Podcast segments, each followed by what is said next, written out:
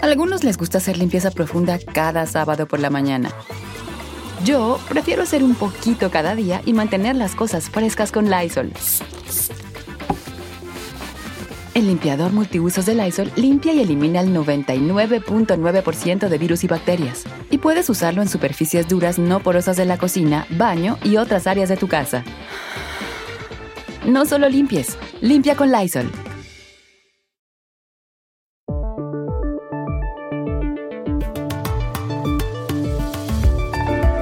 El coronavirus ha supuesto un aterrizaje de barriga para las aerolíneas. Lo explica el presidente ejecutivo de la compañía colombiana Avianca, la segunda más antigua del mundo, Anko van der Werf. El impacto imprevisible de la pandemia COVID-19 ha provocado una disminución del 90% del tráfico mundial de pasajeros y se espera que reduzca los ingresos de la industria en todo el mundo en 314 mil millones de dólares no volar ha sido devastador para Avianca. Por eso la empresa acaba de pedir en Nueva York que se le acoja en el llamado capítulo 11 de la ley de quiebras de Estados Unidos. ¿Qué pasará ahora? El presidente salvadoreño Nayib Bukele estaría a punto de convertirse en el primer dictador millennial de América Latina, dice The Economist. Uno de los editores de la revista nos cuenta por qué y habla de la democracia en la región. La pandemia ha creado una relación distinta entre gobernados y gobernantes y hace temer el resurgimiento de nacionalismos de mano dura. Sobre este asunto entrevistamos al expresidente del gobierno español, Felipe González. Hola, bienvenidos a El Washington Post. Soy Juan Carlos Iragorri, desde Bogotá. Soy Dori Toribio, desde Washington, D.C. Soy Jorge Espinosa, desde Cajicá, al norte de Bogotá. Es martes 12 de mayo y esto es todo lo que usted debería saber hoy.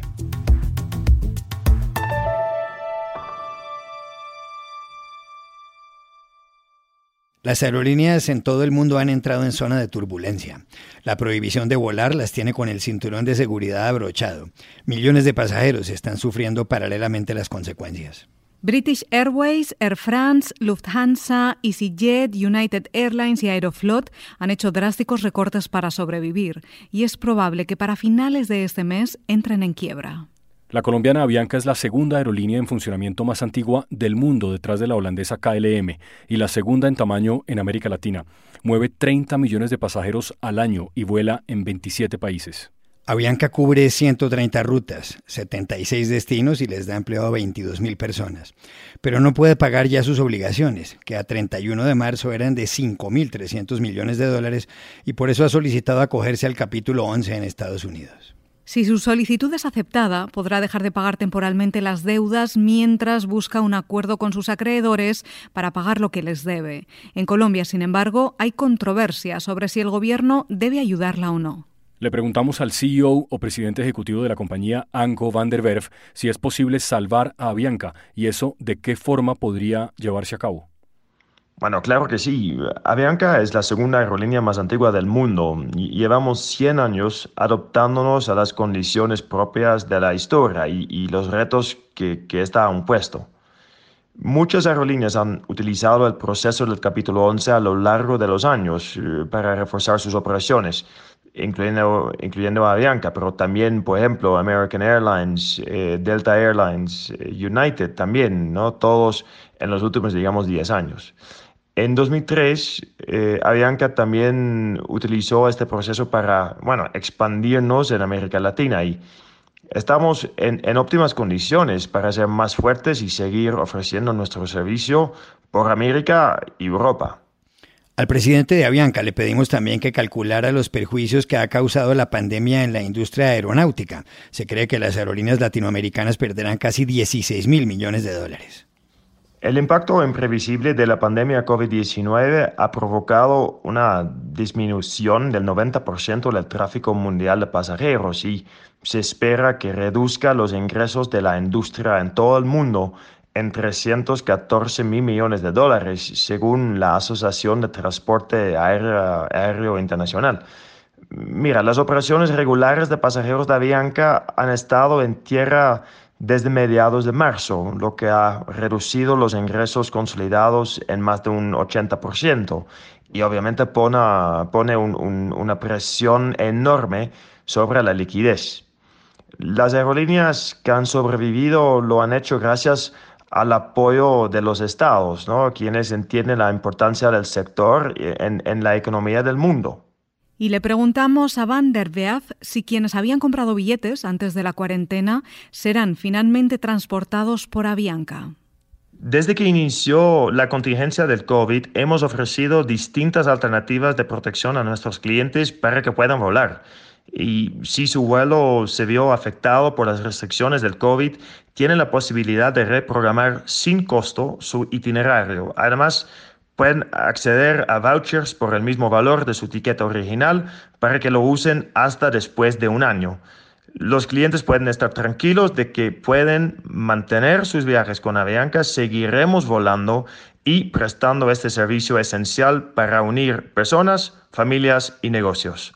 Pero, Dori, ¿qué está pasando con algunos vuelos comerciales en las últimas horas? ¿Por qué parece que ha habido problemas y escándalos?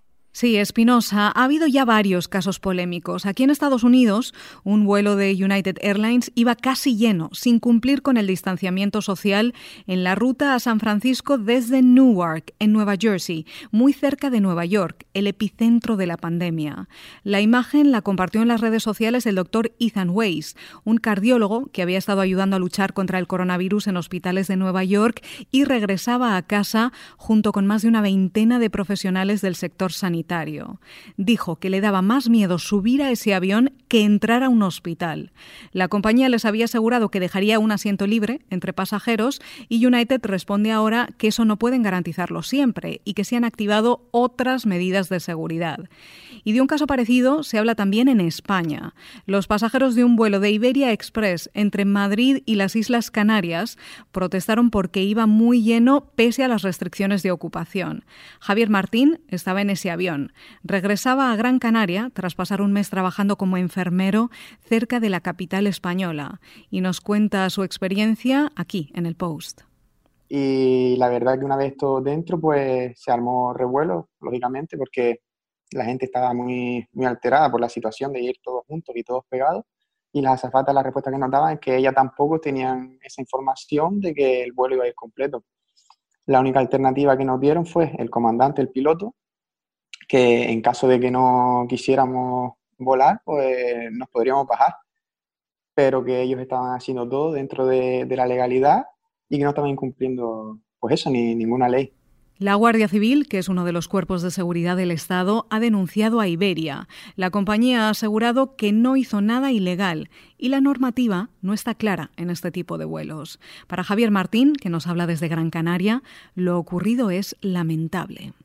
Claro, para mí, sinceramente, después de estar un mes ahí eh, en primera línea, intentando sacar a la gente para adelante y el trabajo, pues ver que vuelvo a mi casa y que lo primero me encuentro antes de llegar es un avión repleto de gente sin cumplir las distancias ni, ni las medidas necesarias para que el virus se, se, propague, pues a mí sinceramente me parece una falta de respeto ya a nuestro trabajo como, como enfermero a, la gente que ha estado en sus casas cumpliendo eh, las medidas necesarias y, a la gente que ha fallecido por culpa de, este virus. Sinceramente, pues, me parece eso una situación lamentable.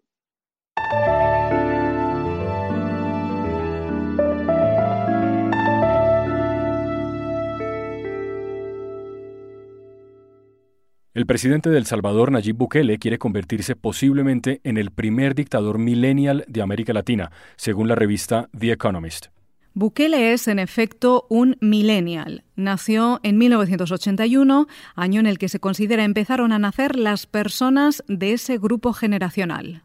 Pero ¿quiere él convertirse en el dictador de los salvadoreños que lo eligieron democráticamente y lo tienen como presidente desde el primero de junio del año pasado? Le preguntamos a Michael Reed, editor senior de The Economist, por qué querría Bukele ser el primer millennial que gobierna de forma autoritaria en América Latina.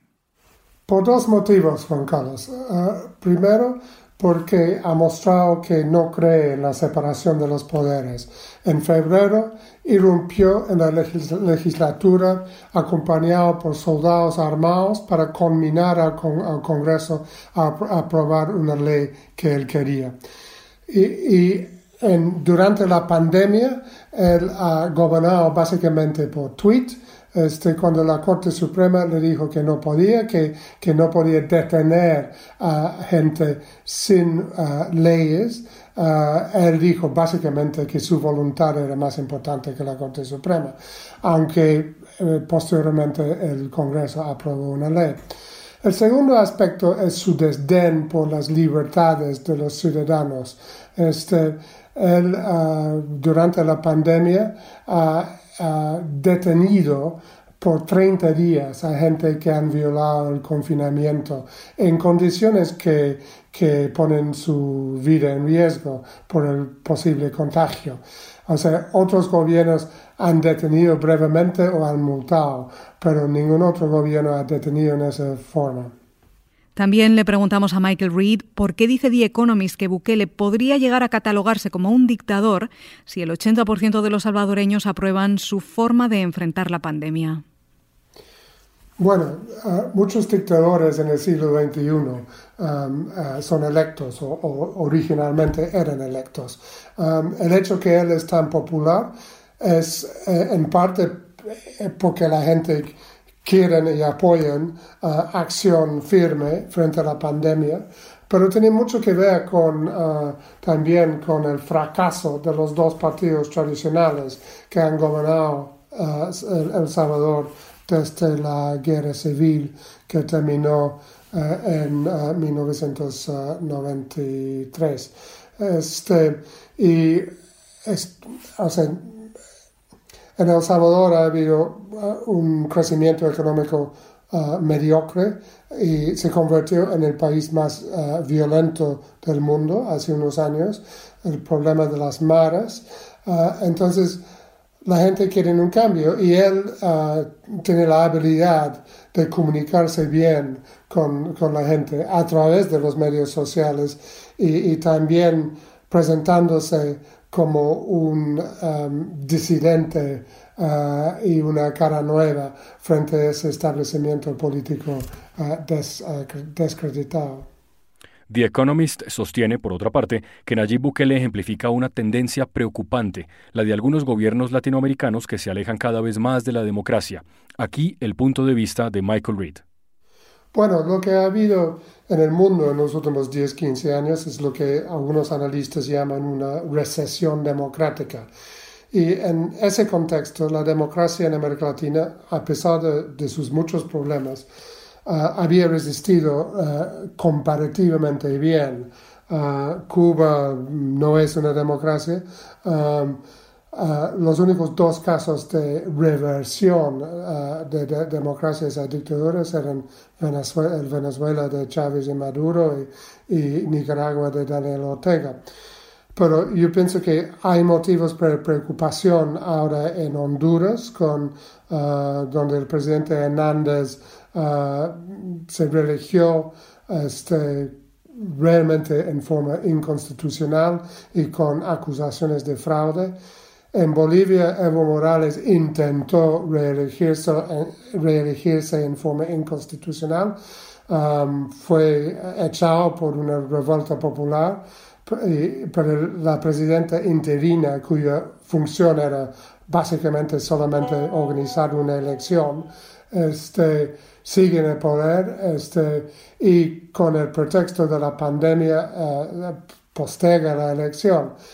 Entonces, esos casos son preocupantes. También tenemos en Brasil a Bolsonaro, al presidente Jair Bolsonaro, que está ah, abiertamente uh, coqueteando con gente que, que apoyan una vuelta a, a, una dictadura militar. No creo que se va a dar, pero y en general la democracia sigue sobreviviendo en América Latina, pero eh, esas tendencias son de cierta preocupación.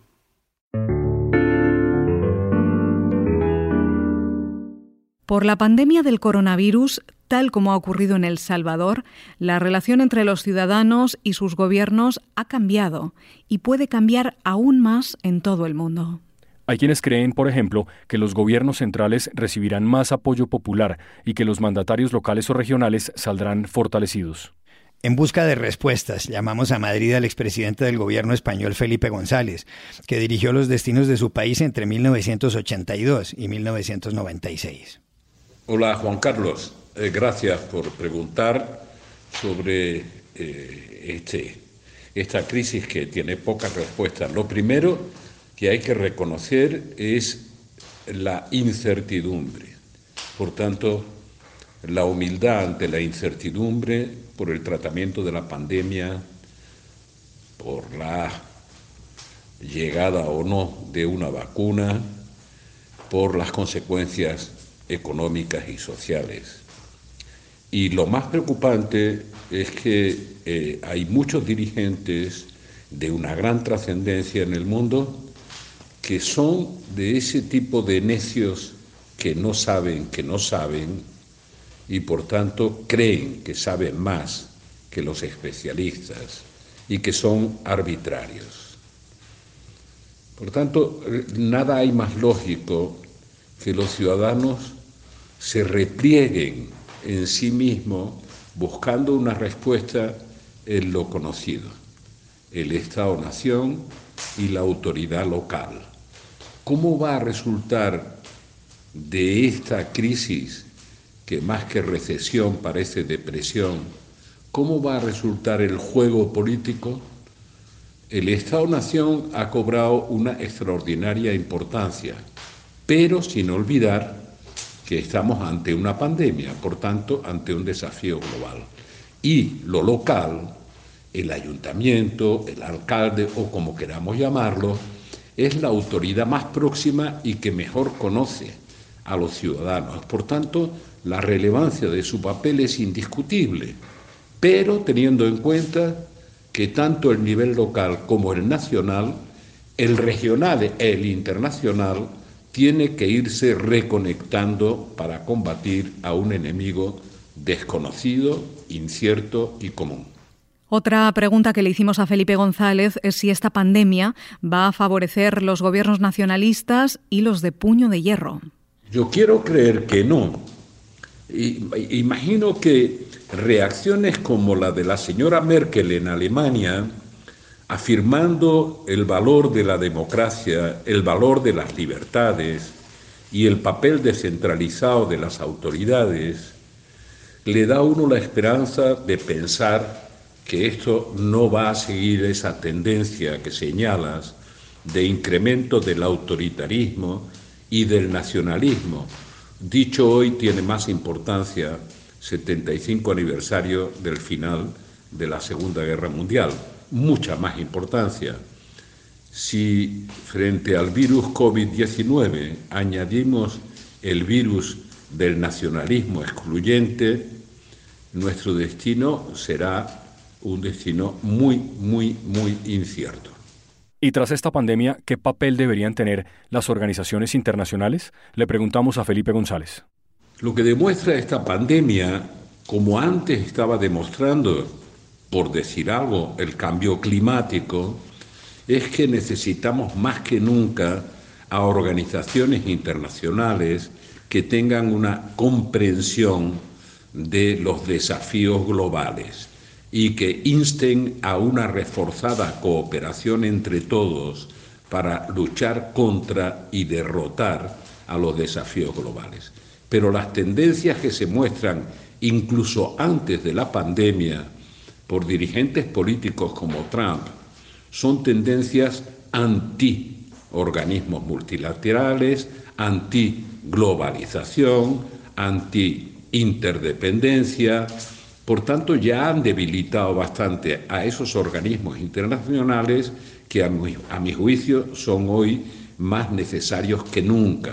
Hay que reforzar su capacidad y su eficiencia. Si no, no saldremos de esta crisis bien parados. A Felipe González le planteamos finalmente cómo deben actuar en semejante lío los líderes políticos. El liderazgo político se reforzará si los dirigentes son creíbles ante los ciudadanos. Por tanto, es vital que sean honestos, que reconozcan la incertidumbre frente a la que estamos luchando y que digan que no saben todo lo que hay que hacer, que hay que ir tanteando el terreno para salir de esta recesión o depresión con el menor coste posible para los pueblos que representan. Si no, habrá una crisis mucho más grave que la que veníamos viviendo de credibilidad de los gobernantes representativos de nuestras democracias.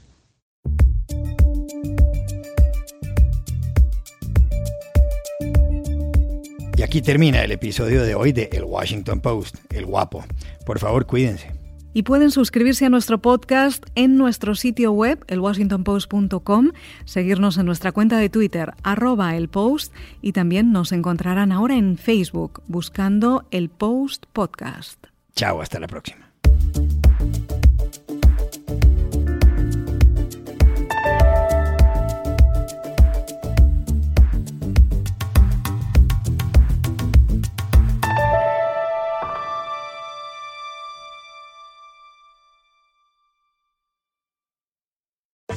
Algunos les gusta hacer limpieza profunda cada sábado por la mañana.